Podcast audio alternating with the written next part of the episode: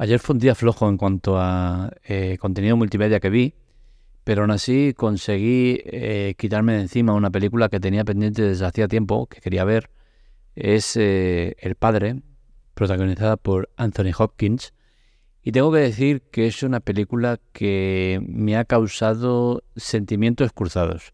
Por un lado tengo que decir que a nivel interpretativo creo que Anthony Hopkins está de los mejores papeles que ha hecho hace un papel muy interesante, muy, muy, muy bueno.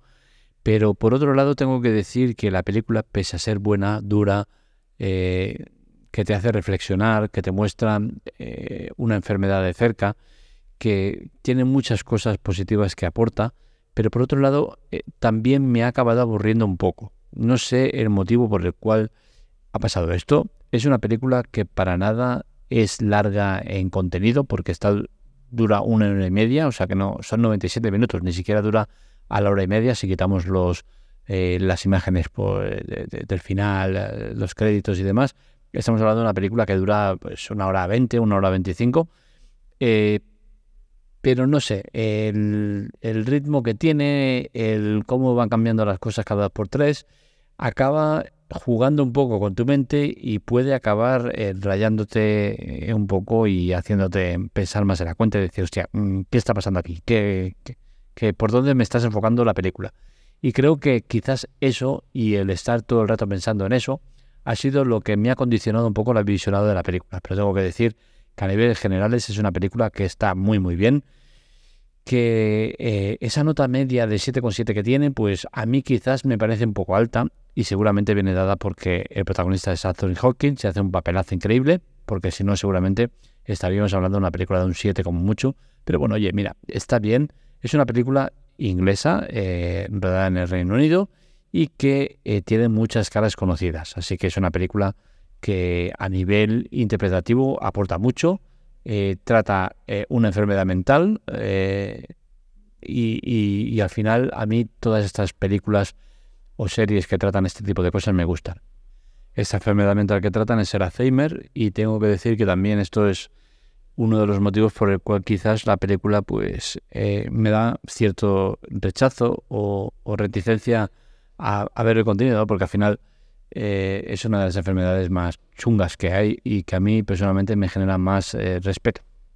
Y quizás todo este tipo de cosas son las que hacen que a mí la película no la haya disfrutado. La he sufrido más que disfrutar, ¿no? Porque al final es una enfermedad que, me da mucho reparo y entonces em, acabas por no disfrutar de contenido que estás viendo. Pero sí que luego, si lo analizas con detenimiento, pues acabas eh, diciendo que es una buena interpretación de, de Anthony Hopkins, por supuesto me gusta verlo, me gusta ver como una persona ya eh, con la edad que tiene, que recordemos que está, este pedazo de actor tiene 85 años. Entonces, al final, eh, que tenga cabida en el cine todavía eh, una persona tan mayor cuando el cine es tan cruel y suele apartar o, denegarle más películas a, actores que lo han dado todo, pues es de agradecer verlo en la pantalla verlo cómo interpreta y ver eh, las cualidades actorales que todavía mantiene el jodido por culo.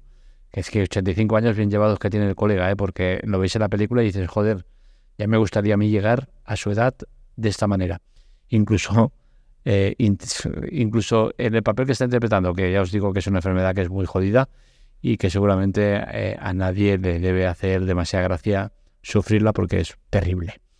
Em, Ayer también vi el primer episodio de, Sex Education. Tengo que decir que es una serie que me gusta mucho, que eh, esta es su cuarta temporada y que es la última, con la cual cosa estamos ante una serie que ya cierra ciclo.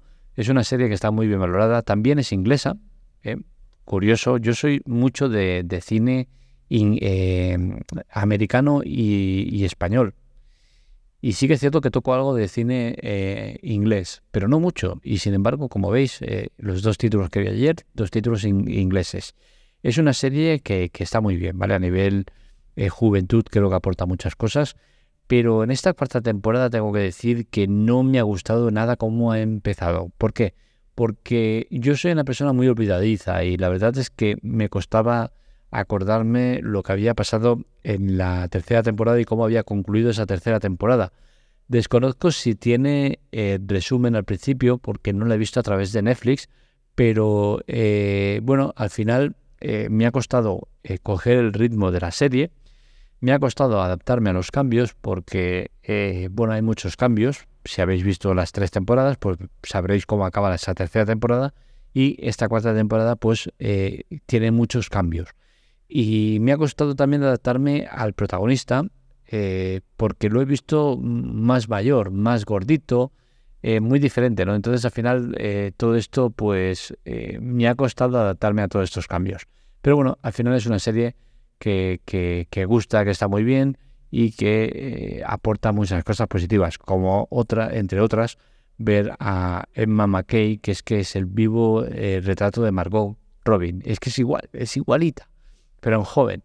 Y me gusta, me gusta. Es una, es una actriz que me gusta mucho. Tengo a nivel físico, Margot es, uno de mis eh, estandartes ¿no? dentro del mundo de Hollywood y, bueno, está muy bien, ¿no? También ver a Ankuti Gatwa, que eh, gracias al papel de Sex Education, pues eh, lo han contratado para ser el próximo Doctor Who. Así que bueno, es una serie que vale mucho la pena ver y que os recomiendo.